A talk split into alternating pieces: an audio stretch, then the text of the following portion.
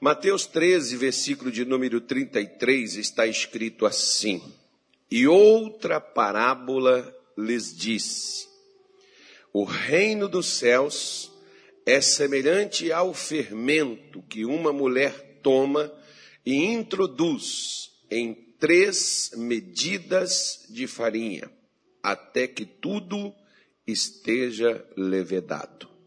Quem faz bolo aí, o pão? É, as boleiras da igreja. Eu acho que eu vou aprender a fazer bolo, eu acho que não é difícil, não. Aliás, tudo que a gente pode aprender, né, irmão? Nós nascemos careca, sem dente, depois nasceu dente, cabelo. E a gente conseguiu conta bancária, conseguimos casar, conseguimos formar família, conseguimos ganhar dinheiro. O que, que a gente não consegue fazer? Só que a gente não quer, ué. O homem queria ir na lua, foi. Agora eles querem ir no sol, não vai. Mas. Né? Mas o que você quer, Jesus disse, por exemplo, lá no capítulo 11 de Gênesis, que quando o homem se une, fica praticamente impossível contê-lo. Né? Por isso que lá fora no mundo as pessoas dizem assim: a nossa união é a nossa força. Aí, quando os homens se unem para fazer alguma coisa, eles conseguem eles vão chegar aonde eles pretendem chegar. Por isso, nós precisamos entender né, que quando você quer algo, você consegue. Basta você ter um pouco de vontade, determinação, foco, objetivo, alvo, como Paulo disse, eu prossigo para o alvo. Então, Paulo ainda não tinha chegado no seu objetivo, mas ele não parou ele não se deteve nas limitações, nos impedimentos, mas ele manteve o foco. Mantenha o foco, mantenha a determinação e você chegará onde você necessita chegar. Por isso, nessa parábola que Jesus contou, ele diz: o reino dos céus, o agir de Deus, o mover de Deus, ele começa de uma forma pequena. Basta um pouquinho só. Quando nós abrimos o nosso coração, quando nós permitimos que Deus ele possa mover através da nossa vida, daqui a pouco você estará sendo conduzido por ele. E daqui a pouco as pessoas olharão para você e dirão assim: Como é que foi que você conseguiu isso? Como é que foi que você venceu isso? Eu luto contra isso a minha vida toda.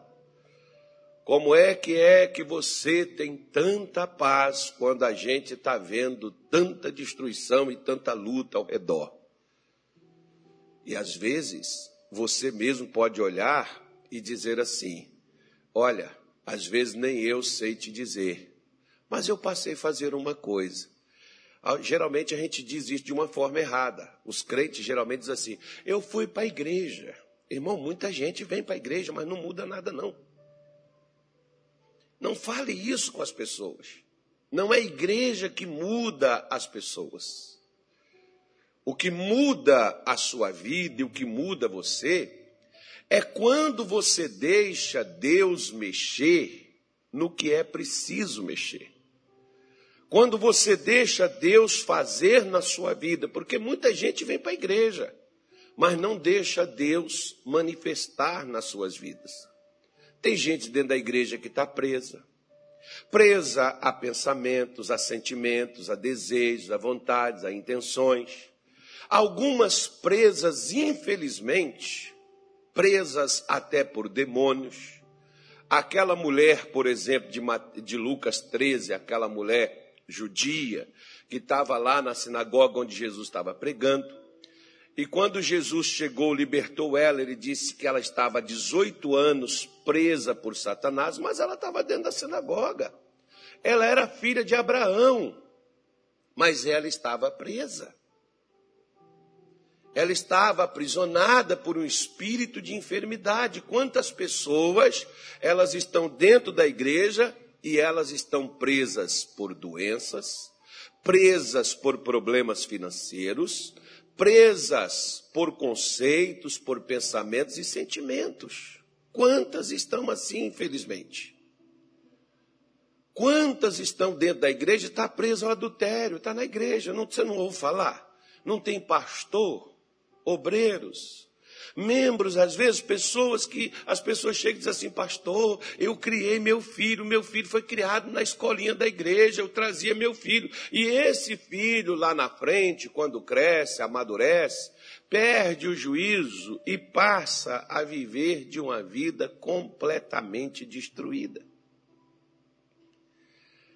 Passa a ficar aprisionados a desejos malignos, a pensamentos impuros, vai para o mundo do crime, aí você olha e diz assim: o que que eu deixei faltar? Um dia uma mãe chorou na minha frente copiosamente, ela que era uma mulher dedicada a Deus, e ela disse: Pastor, onde eu errei? Eu dei tudo para os meus filhos. Eu falei, deixei ela desabafar, e quando ela terminou, eu disse: Olha, irmã, eu, eu posso falar agora?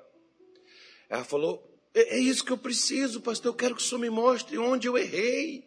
Eu, ela, ela dizendo para mim: dei os melhores tênis, as melhores roupas, dei tudo que o meu filho precisava. E eu arrematei dizendo para ela: só faltou uma coisa. Ela disse: qual? a senhora não deu Deus para o seu filho.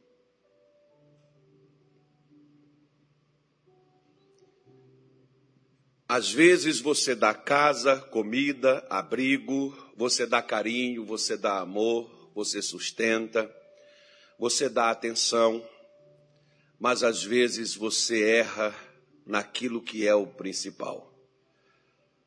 Abraão ele deu para o seu filho Ismael uma coisa: que na hora que Ismael foi deixado sozinho pela sua mãe, ele estava longe de seu pai, eles tinham saído de casa, ele estava longe dos servos. A sua mãe deixou ele debaixo de um arbusto para poder morrer, que ela não queria contemplar a morte do filho. Virou as costas e foi para outro canto. Ismael estava longe de mãe, longe de pai, longe dos servos, mas Ismael estava perto de Deus. Porque numa oração que ele fez, Deus moveu, abriu os olhos da sua mãe, que não via, que não enxergava. Não é que Deus abriu o poço de água ali naquela hora. O poço estava lá, mas ela não enxergava. Às vezes eu fico imaginando, por exemplo, assim como Agar não conseguiu ver o poço, não conseguiu ver a solução que estava ali a poucos metros dos seus, dos seus olhos, mas ela não via. Por causa de quê? Porque enquanto Deus não se move, se Deus não estiver movendo na sua vida, a saída pode estar a dois metros de você, mas você não enxerga. A solução pode estar na sua frente, a poucos metros, mas você não vê. Tem pessoas que já vieram conversar comigo e a pessoa fala, fala, fala e ela diz assim: Pastor, eu não sei o que fazer. Na maioria das vezes, Deus dá três opções. Eu digo: você pode fazer isso, você pode fazer aquilo, você pode fazer assim. E a pessoa diz assim comigo: Como que eu nunca pensei nisso? Eu também não pensaria. Se Deus não estivesse movendo através do que eu penso, nos meus pensamentos, se Deus não estivesse movendo através da minha fé, se Deus não estivesse movendo através da minha vida, eu também não pensaria, estaria igual a pessoa que está perdida, estaria igual a pessoa que está sem saída. Quantas pessoas às vezes está em situações que elas dizem: "Não sei o que fazer". Não sabe? Então pare e deixa Deus mover. Ele vai te mostrar a saída, ele vai te dar a solução. Ele tem a saída. Ele tem a solução, mas deixa ele mover. Porque assim como Agar, nas Escrituras Sagradas está cheio de pessoas que, quando elas permitiram Deus mover na vida delas, a vida delas foram mudadas completamente. Pessoas que estavam destinadas ao fracasso, pessoas que estavam destinadas, né, como nós vemos, por exemplo, nas Escrituras Sagradas, um homem chamado Jabes, foi o mais ilustre dos seus irmãos. O nome dele era Dor porque quando a sua mãe o teve, ele quase, ela quase morreu no parto para dar à luz ao filho. E ela chama ele filho da minha dor. Mas a Bíblia diz que Jabes foi mais ilustre. A Bíblia diz que Jabes não ficou ali naquela condição onde ele foi gerado. Jabes deixou Deus mover na sua vida. E quando Deus move na vida de Jabes, Deus torna ele completamente o oposto do que eram os seus irmãos. Deus responde à sua oração, Deus muda a sua vida, Deus muda a sua condição, Deus transforma completamente a vida de Jabes. Por quê? Porque Deus precisa mover na sua vida. Nós podemos, por exemplo, uma vez uma pessoa me fez uma pergunta. E a pergunta foi: Deus está em todos os lugares? Deus está em todos os lugares? Sim ou não? Está. Tem certeza? Ele pode estar lá num lugar até mesmo onde ele não é reconhecido? Pode ou não pode? Paulo, por exemplo, estava lá na Grécia e lá tinha altares de todos os deuses. E tinha um altar onde tinha somente o nome ao Deus desconhecido. Eles sabiam que existia, só não sabia como ele era. Não podia colocar uma imagem, uma figura, uma aparência, porque eles não sabiam.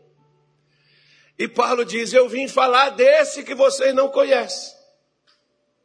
Esse aí morreu, ressuscitou, apagou nossos pecados, tirou nossas enfermidades, levou nossas dores. Eu vim falar desse Deus aí. Quando Paulo falou isso, que ele morreu e ressuscitou, ele falou: chega. A gente ouve depois sobre isso aí. Mas alguns se interessaram por aquele assunto e foi atrás de Paulo para ouvir. Mais sobre aquele Deus desconhecido. Que como você vai conhecer a Deus, irmão, se você não deixa Ele mover na sua vida? Se você tapa os seus ouvidos, se você ignora né, até a sua própria necessidade, como Deus vai mover se você não permite? O profeta Zacarias, por exemplo, ele diz assim, ó, no capítulo 4, versículo 6, ele diz assim: não é por força, não é por violência, mas pelo mover do meu espírito, diz o Senhor.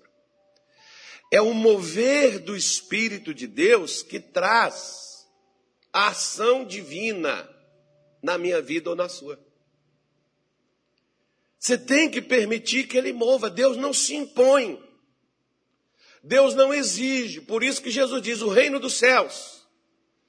E é interessante porque é uma coisa que eu guardo comigo, que sempre quando eu vou a um lugar, eu estou aqui, por exemplo, em Cuiabá, eu estou aqui nessa certeza. Qual a certeza que eu estou nela? Eu estou na certeza de uma coisa. Quando Jesus disse assim: O lugar para onde eu te levar, ele não está falando só para mim, não, está falando para qualquer crente expulse os demônios, cure os enfermos e diga ao povo desta cidade que é chegado o reino dos céus. Diga ao povo que eu cheguei, que eu estou aí. Né? É mais ou menos assim. É por isso que a gente tem que falar daquilo que a gente acredita. Né? Em qualquer lugar, onde você for. Você chegou, você não chegou sozinho, diga assim: eu vim trazendo Deus comigo. Outro dia uma pessoa chegou comigo e disse assim: Olha, pastor, quando eu estou perto do Senhor, quando eu estou junto com o Senhor, eu sinto assim confiança, firmeza, eu sinto assim uma paz. Por quê? Não é porque eu sou um camarada especial, não, é porque Deus está comigo. Quem tiver comigo vai estar tá com a mesma influência que eu carrego. Assim, quando você está do lado de uma pessoa estressada, nervosa, né? aquela pessoa agressiva, a possibilidade é que você se torne igual ela também. Daqui a pouco, aquele ditado que as pessoas dizem, tal pai, o outro diz, você está igualzinho seu pai. Aí o outro diz, você está igualzinho sua mãe. sua mãe que é implicante assim. Esse é o pai falando com a filha, né? Ou com o filho. É, depois a mãe diz assim: é o seu pai que é esse rabugento. Você está igual. Pois é, irmão, mas por quê? Porque você, com quem você anda, o que você, com quem você anda, influencia você. Tem influência sobre você. Se você anda, por exemplo, com pessoas mundanas, pessoas sem Deus, você tem uma grande possibilidade de se tornar igual elas. Um ditado popular que diz assim: Diga-me com quem tu andas, eu te direi quem tu. Mas um versículo bíblico diz: Não vos enganeis, as más, as más. Se você anda com pessoas más, elas vão corromper seus bons costumes. Já vi pessoas dizerem assim: onde foi que meu filho aprendeu isso? Porque aqui em casa a gente não ensina isso. Ele aprendeu com os outros lá fora.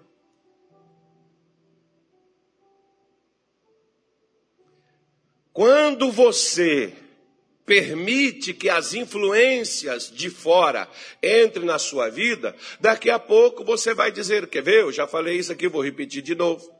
Mas você começa a namorar com uma pessoa, você é crente e começa a namorar com um descrente. Alguns dizem assim, vou ganhar para Jesus. Às vezes acontece o contrário. Às vezes pode acontecer que realmente ganhe. Depende de quem vai ter influência sobre quem. Porque se o incrédulo tiver influência sobre o crente, ele muda o crente. O crente se torna incrédulo. Se torna um pecador. Pô, mas pastor, é, é, a pessoa não era assim, mas começou a ter a influência de pessoas diferentes, vai se tornar igual. Por isso que nós precisamos ter o cuidado de ver quem é que está movendo na nossa vida. Se é o que nós sentimos, Paulo diz: nós não andamos por vista, nós andamos por fé. Você não pode andar pelo que você sente, você tem que andar pelo que você crê. Aquilo que você acredita é o que tem influência sobre você. Se você acredita no medo, o medo vai te controlar, o medo vai te dominar. Se você acredita na dor, a dor vai ser o seu ponto principal. Se você acredita em Deus, é Deus que vai mover na sua vida. Então, aquilo que você permite mover na sua vida é o que vai mover. E como Jesus está dizendo, o fermento, ele não é igual à massa. Ele é em quantidade menor. Mas a influência que ele tem sobre a massa, a massa não consegue controlá-lo. Ou seja, o fermento controla e domina a massa, fazendo a massa crescer do jeito que ele quer. Preste atenção no que eu vou te dizer. Quando você deixa Deus te influenciar, você cresce do jeito que Deus quer. Porque Deus não entra na minha vida para ser mais um. Jesus não me trouxe para a igreja para ser mais um. Jesus me trouxe para a igreja para ser luz do mundo e sal da terra. Jesus me trouxe para ser bênção e não maldição. Jesus me trouxe para ser solução e não problema. Diga assim: eu não sou problema na minha igreja. Isso. Você foi trazido para isso, não é para ser problema, é para ser solução. É para mudar a história da sua vida, é para mudar a história da sua casa, é para mudar a história onde você está. Para que, que Deus colocou Daniel na Babilônia? Para mudar a história da Babilônia. Daniel sozinho Não, depois foi os outros três lá. Azael, Misael e Ananias. Vamos chamar eles pelo nome deles, né? Vamos mudar o nome deles, não. Os três, ou seja, quatro, conseguiu mudar uma nação. Quatro, um tirano chamado Nabucodonosor, chega a reconhecer que o Deus de Daniel, o Deus de Misael, de Ananias e Azarias, o Deus do céu, olha como Nabucodonosor mudou. Porque Daniel, Azarias, Misael e Ananias estavam sob a influência divina. Quando você e eu estamos sobre as influências divinas, os maiores tiranos, por que que bandidos? Por que que pecadores, prostitutas, adúlteros? Por que que gente de má reputação conhece a Cristo e se converte? Porque Deus está movendo na vida de alguém que vai até eles. Levar o que eles não têm, mostrar o que eles não têm. Eu me lembro de uma senhora que mexia com bruxaria há 25 anos. E eu estava conversando com ela e aquela senhora parou. Ela tinha 70 anos, me parece, na época. E ela virou para mim e disse assim: Meu filho, eu perdi 50 anos da minha vida. Eu cresci as pessoas falando de Jesus para mim, eu nunca quis ouvir quando eu era mocinha, quando eu era jovem, cheia de vigor. Eu cresci as pessoas falando comigo quando eu entrei por essa coisa, por esse caminho. As pessoas vindo pregar para mim e eu rejeitava elas. Eu nunca quis. E hoje que eu estou velho, eu quero te fazer uma pergunta. Você está me dizendo se eu quero Jesus. Eu quero te perguntar, e me responda agora: Jesus me quer, mesmo depois de tudo isso que eu fiz? Eu disse para ela: se ele não quisesse, ele não teria me mandado vir até a senhora pregar para a senhora. Pois se ele me quer, eu quero agora. E na mesma hora, o pessoal foi lá na casa dela para retirar toda aquela parafernália que ela vivia, que ela praticava, que ela vivia de dentro da casa daquela mulher na mesma hora, quando você está debaixo da influência de Deus, os corações mais duros que existe se derrete, porque Deus, ele é como aquele que derrete um coração duro, como se derrete uma cera no fogo. Deus é um fogo que derrete o que está duro. Só tem que deixar Deus influenciar. Debaixo de qual influência você está? Quem te influencia? Você toma as suas decisões baseadas em quem? Eu me lembro, no tempo da minha vida religiosa, que eu não vivia também, mas era onde eu estava, antes de conhecer a fé. Todos os dias tinha um negócio de ligar o rádio, escutar o camarada falar. Daqui a pouco vamos dar o prognóstico para o signo tal, signo tal, signo tal. Tinha pessoas que escutavam aquilo para saber se veste com a roupa que veste. Porque a sua cor de hoje é rosa, é preto, é vermelho. E o camarada vestia daquela cor e saía. Olha, você tem que fazer isso, você tem que fazer aquilo, porque era aquilo que movia a gente. Né? Quando você tinha as crenças lá, um gari de arrudo, uma planta comigo ninguém pode, está na porta de entrada de sua casa. Comigo ninguém pode, mas estava podendo tudo. A pazinha do coelho, coitado, que perdeu o seu pezinho porque alguém arrancou, Está no seu pescoço te, te, protegendo. Protege do quê? A ferradura do cavalo atrás da porta para dar sorte. Mas você está desempregado, está doente, está com problema, briga dentro de casa. Qual a sorte que essa coisa está levando lá para dentro? Diga assim, graças a Deus. Não é a sorte que me influencia, mas a fé. Porque quando você está influenciado pela fé, a sua vida muda sua vida é transformada. Mas quando você vai por essa parafernália que no mundo a gente era influenciado por pensamentos, sentimentos, desejos, sua vida vai de mal a pior. Ela vai também, mas vai de mal a pior. Por isso, quer ver só uma coisa? Preste atenção nisso daqui, olha. 1 Samuel, capítulo 10. Primeiro livro de Samuel, 10. Eu já estou terminando, digam graças a Deus. Isso, é só para animar, irmãos, desanimados. Vamos embora lá. Eu sei que vocês estão animados, porque quem levanta cedo, hoje eu estou animado. Já levantei cedo, tomei meu azeite. É, uma colher de azeite todo dia. Azeite da energia. Para o corpo, porque a energia para o espírito é, é, é oração, é palavra. Não acredita, não? Pergunta os médicos. Foi o médico que me falou. O médico que me disse: azeite da energia. Então, azeite, um limãozinho, gostosinho, olha só que coisa boa. Só para poder começar o dia assim na felicidade. Que diz que quem toma limão é alegre. Como eu não quero ficar triste assim, igual aquele que está olhando para mim. É brincadeira, irmão. Né? Claro que vocês estão felizes, porque quem se ajunta comigo tem do que eu tenho. Passa do que, recebe do que eu passo. Eu não vou ficar passando tristeza para você. Diz assim, olha, 1 Samuel capítulo 10, versículo 1 diz assim: Então tomou Samuel um vaso de azeite e lo derramou sobre a cabeça. E o beijou e disse: Porventura, não te tem ungido o Senhor por capitão sobre a sua herdade? A pergunta que Samuel fez para Saul. Saul, você está entendendo o que está acontecendo? Você está entendendo que essa unção aqui é para colocar você numa posição que você nunca teve?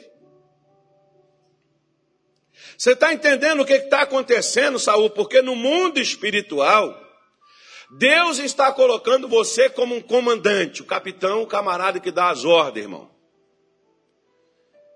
Jesus não trouxe você para dentro da igreja para você ser uma massa de manobra, para você ser capacho do diabo. Eu vos dei autoridade para pisar serpentes e escorpiões em toda a força do inimigo e nada te causará dano algum. Quando Jesus chamou você para ser crente, ele te chamou para te dar autoridade, para você dar o comando a Satanás, não para Satanás comandar você. Para você comandar os demônios, não para os demônios te comandarem. Quem está na autoridade dada por Deus, somos nós. Você precisa entender isso. Você tem que entender que é dada a você uma posição que você nunca teve. E nessa posição você tem que exercê-la. Porque rei que não domina ladrão, não é rei. Rei tem que reinar. Por isso que a Bíblia diz: e eles reinarão em vida, por um só, Jesus Cristo. Jesus chamou a gente para comandar, irmão. Porque nós fomos criados para comandar. Porque quando Deus fez o Éden, Ele disse para o homem: Domine sobre os peixes do mar, sobre as aves dos céus. Domine sobre os animais, sobre aquilo que se arrasta sobre a terra. Sobre tudo que tinha, Deus entregou o controle e o domínio para quem? Para o homem. Às vezes, olha o tanto que você é poderoso e nem sabia. Deus entregou para nós. Mas o mais engraçado de tudo isso é que nós, quando temos que dominar, ao invés de exercermos o domínio, o governo, nós oramos e dizemos assim: parece bonitinho, Senhor, tu que tens o poder, Senhor, tu que podes, toca aqui, toca acolá, faça assim, faça lá, leva para lá, traz para cá, põe aqui, põe lá. Parece bonitinho, irmão. Eu fazia essas orações até que um dia Deus falou assim: Carlos, para que, que eu preciso de você? Se na hora que tem que ir é eu que tenho que ir. Se na hora que tem que fazer é eu que tenho que fazer, para que, que eu preciso de você?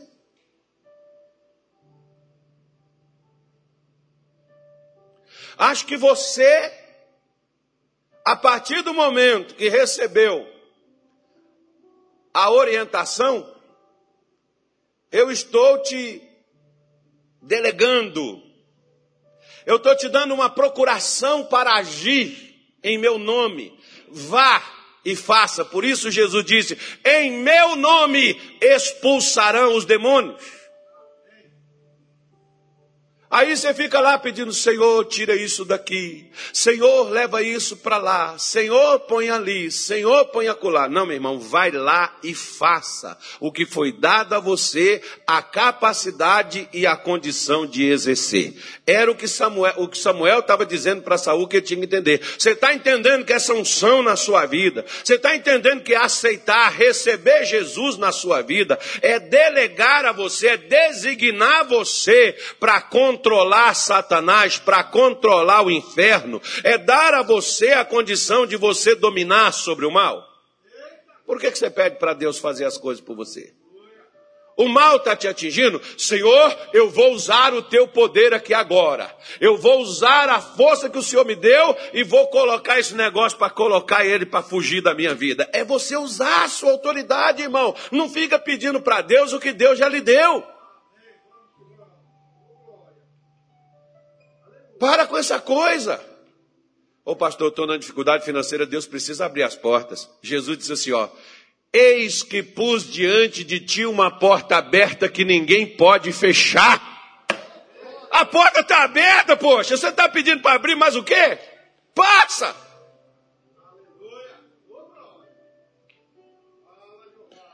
Passa pela porta que já está aberta. Deus não vai abrir nada para você, não, filho. A porta já está aberta.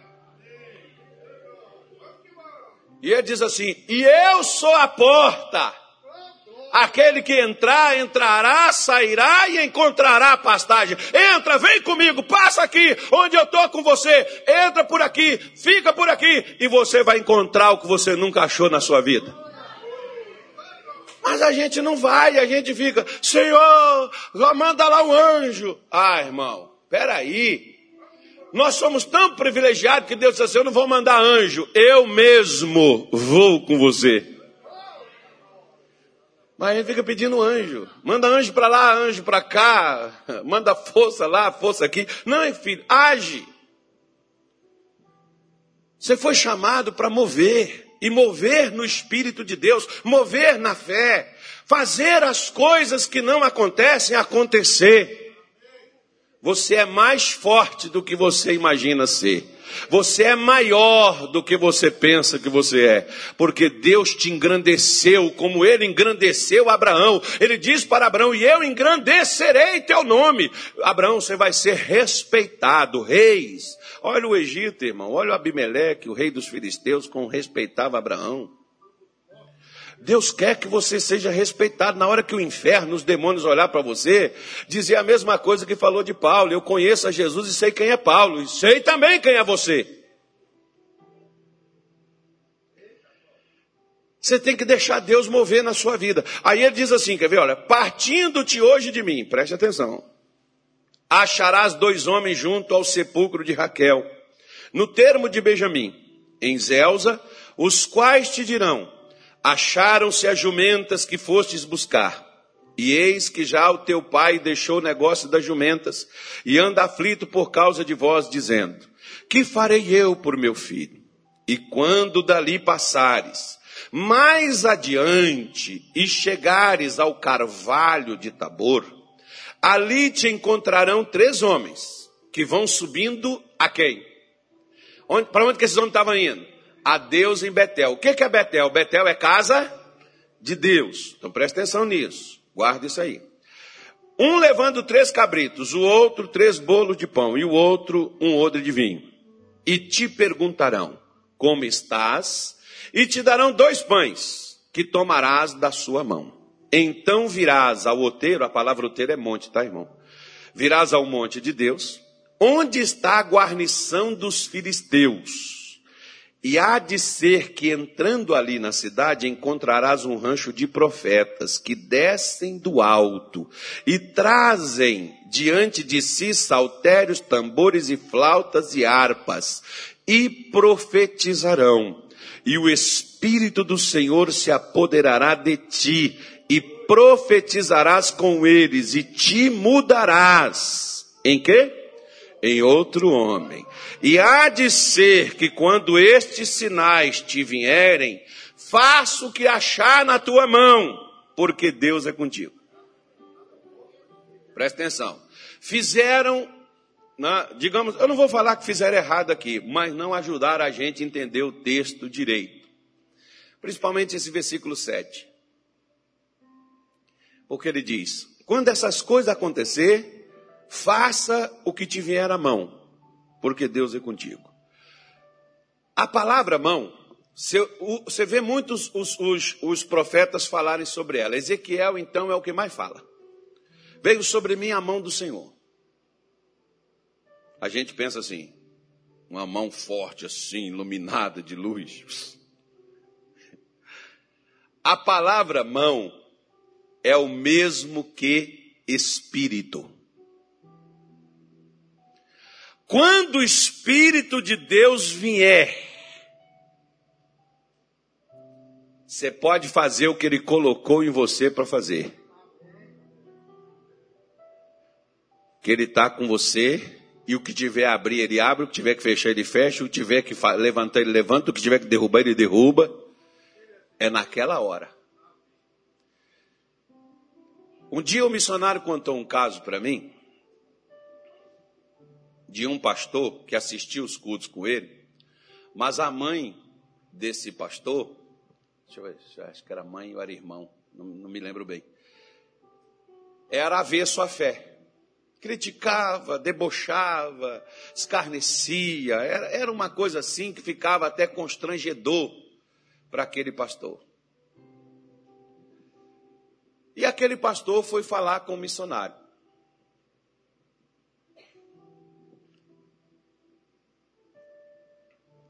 Porque tem gente que eles querem que os outros resolva os problemas para eles. De que forma? Nem sempre, irmão. Às vezes tem pessoas que vai resolver seu problema. Mas nem sempre é assim. Nós, então, crentes, imaginamos que o nosso problema vai ser resolvido quando alguém botar a mão na nossa cabeça. Quando alguém fizer uma oração para nós, às vezes o que essa pessoa vai te dar é uma orientação. O missionário chegou para esse camarada e disse assim: irmão, busque a Deus. Na hora que você estiver orando, que você estiver ali falando com Deus, fale sobre o seu irmão. E na hora ali que o Espírito de Deus te envolveu, você sentiu ali, Deus está ali, aquela é a hora que você tem que abrir a boca e amarrar o mal e mandar ele sumir de lá da sua casa. Mas eu acho que o pastor foi falar com ele para ele poder botar a mão, fazer uma oração e mandar aquilo tudo desaparecer e sumir. Mas não foi o que o missionário mandou. Porque, querido, deixa eu te falar uma coisa. Não existe um agente maior e melhor de transformação que não seja o Espírito Santo de Deus. Não tem. Só o Espírito Santo pode mudar você em outra pessoa. Só Ele. Ele pode mudar suas convicções, seus pensamentos, seus sentimentos, ele pode mudar até mesmo seu físico. Ele pode tudo porque ele é o próprio Deus em pessoa. Por isso que a chamada igreja primitiva, os apóstolos, aqueles lá do começo, eles tinham uma preocupação com cada pessoa que se convertia, de levar elas a terem o Espírito Santo com elas, porque ele sabia, o Espírito Santo nelas vai ser o agente transformador, e que se eles permitirem que o Espírito Santo continue movendo, eles serão transformados cada vez mais, porque você pode me dizer, pastor, Saul não foi mudado em outro homem? Foi, mas depois que ele, por exemplo, que não era nada, que era um insignificante, que era um homem normal do povo, se tornou rei, ele parou de deixar Deus mover na vida dele. E quando ele parou de deixar Deus mover, quem é que passou a mover na vida de Saul? Um espírito maligno. porque sempre alguma coisa estará movendo na vida do ser humano. Ou é Deus, ou é o mal. Ou é a luz, ou é as trevas. Ou é a bênção, ou é a maldição. Ou é a morte, ou é a vida. Você que escolhe, você decide o que, que você quer que mova. É você, porque tem pessoas que elas vêm para a igreja, Deus move na vida delas, arranca elas dos vícios, arranca elas dos pecados, arranca elas de maldições, olha, de anos naquela família, transforma aquelas pessoas, dá elas dignidade, e depois aquelas pessoas fecham os seus corações para Deus e não deixa Deus mover, como eu já ouvi de pastores, amigos meus, dizerem assim: eu tenho os meus caminhos. Querido, você não tem caminho, você só tem um. João 14, 6, Jesus disse: Eu sou o caminho. Não existe vários, não tem outro caminho, meu irmão. Deixa de ser doido. Não tem outro. Não, pastor, porque eu, o que eu quero, tá bom, vai porque você quer, mas o que você quer vai te destruir, vai acabar com você. Você está deixando o espírito do inferno mover na tua vida. E ele vai te levar para o fundo do poço. Por quê? Vamos por etapa. Saul não tinha sido ungido? Sim ou não? Ok? Deus moveu? Não. Porque Deus não move na sua vida enquanto você não deixar. Deus te escolheu? Inquestionável. Jesus disse em João 15: Não fostes vós que me escolhestes, mas eu escolhi a vós. Ainda diz mais: e vos designeis para que vades e deis frutos. Ele não só nos escolheu, mas escolheu a gente para a gente ser benção. Escolheu a gente para a gente mudar a história. Então o que que acontece? Quando você, quando eu, somos trazidos para dentro da casa de Deus, quando você aceitou Jesus, você fez igual Saul, recebeu a unção. Você foi designado. Você recebeu uma missão. Pois bem, Saul estava no meio dos profetas. Você começa a congregar numa igreja de Deus, no meio do povo de Deus. Você começa a aprender a linguagem da fé. Você começa a ser inspirado por Deus. A viver através da fé, através da palavra de Deus. Maravilha. Resultado. Deus está movendo? Ainda não. Porque enquanto o Espírito de Deus não se apoderar de você, ele não te muda. Você está entendendo por que, que tem crente que vem para a igreja? E ele continua no adultério? E ele continua mentindo? E ele continua na desonestidade. E você olha e diz assim: Eu não entendo, pastor, como é que o fulano vai para a igreja, assiste o culto, toma santa ceia. Por que, que ele faz isso? Porque ele nunca foi mudado. Porque santa ceia, pão, vinho, não muda. Isso é instrumento de comunhão com Deus. O que muda Deus, o que muda uma pessoa. Ah, se você me conhecesse em 1992, você não diria que hoje sou eu. Hoje não. De 94 para cá. Você não conhecia, sabe por quê, irmão? Porque eu não tinha coragem de estar num ambiente onde estivesse mais do que três ou quatro pessoas. Eu andava com um boné que eu gostava, eu gosto de usar boné. Mas eu gostava mais do boné.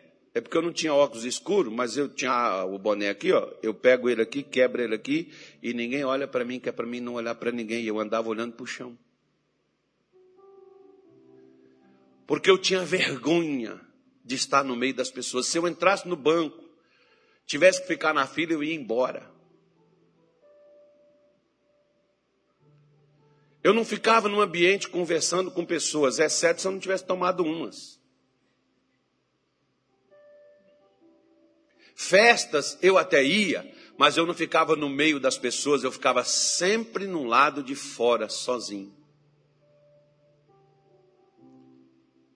1992 me colocasse aqui nesse púlpito. Era ruim que eu ficava aqui em cima com vocês tudo me olhando ainda, só escutando eu. Mas quando Jesus entrou na minha vida e eu permiti que Deus movesse, não só na frente, para ter coragem de chegar e de falar e de fazer, muito mais ainda a ousadia de dizer o que eu digo e de fazer o que eu faço. Só isso por causa de uma coisa: que o Espírito de Deus passou a controlar o que eu sinto. Por que, que você sente medo?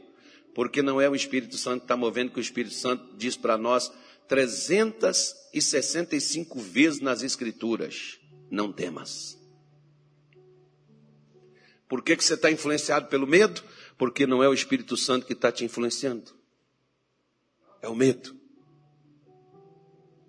E por que, que o medo está me influenciando? Porque você deixa.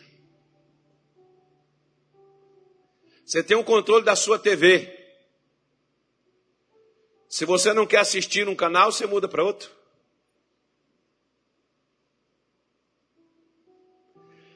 Porque vir à igreja, receber unção, ter o chamado, receber palavras de Deus, palavras inspiradas, isso não te muda.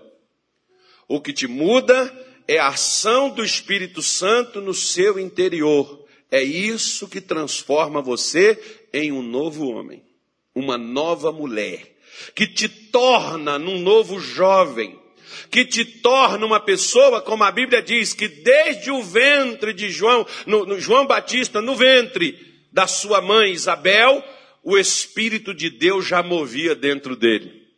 Quando encontrou Maria com Isabel, a, as duas barrigas lá dentro começou a pular, porque já estava lá dentro sendo movido por Deus. Ó. Quando saiu do lado de fora, tá João Batista pregando arrependimento, tá Jesus pregando a misericórdia e o amor, tá Jesus pregando o perdão, porque aquilo que você permite é o que influencia a sua vida. Deixa Deus te influenciar e deixa Deus te mudar, porque quando Deus te controlar no que você pensa, no que você sente, no que você é, na sua essência, aí você será uma outra pessoa. Aí o que você fizer, o que Deus colocar no seu espírito para fazer, você pode fazer que não vai dar errado, porque Deus está com você. Por que que José, tudo que ele fazia, prosperava, crescia e mudava? Porque Deus estava com ele. E por que que Deus estava com ele? Porque José não deixou a mulher de Potifar influenciá-lo. Porque José não deixou os incrédulos do Egito levar ele a adorar outros deuses, outras crenças. Ele permaneceu firme, embora sofrendo, preso, embora injustiçado ele continuou deixando Deus influenciar a sua vida. Por que, que ele virou governador? Porque ele já era governador, ele só não tinha sido empossado. Porque o primeiro governo que você assume na sua vida é o da sua própria e não do lado de fora da vida dos outros. Se a sua vida não tem governo, como você vai governar a vida dos outros? Se eu não controlo os demônios na minha vida, como que eu vou controlar o demônio na vida dos outros, irmão? Vou falar mais nada.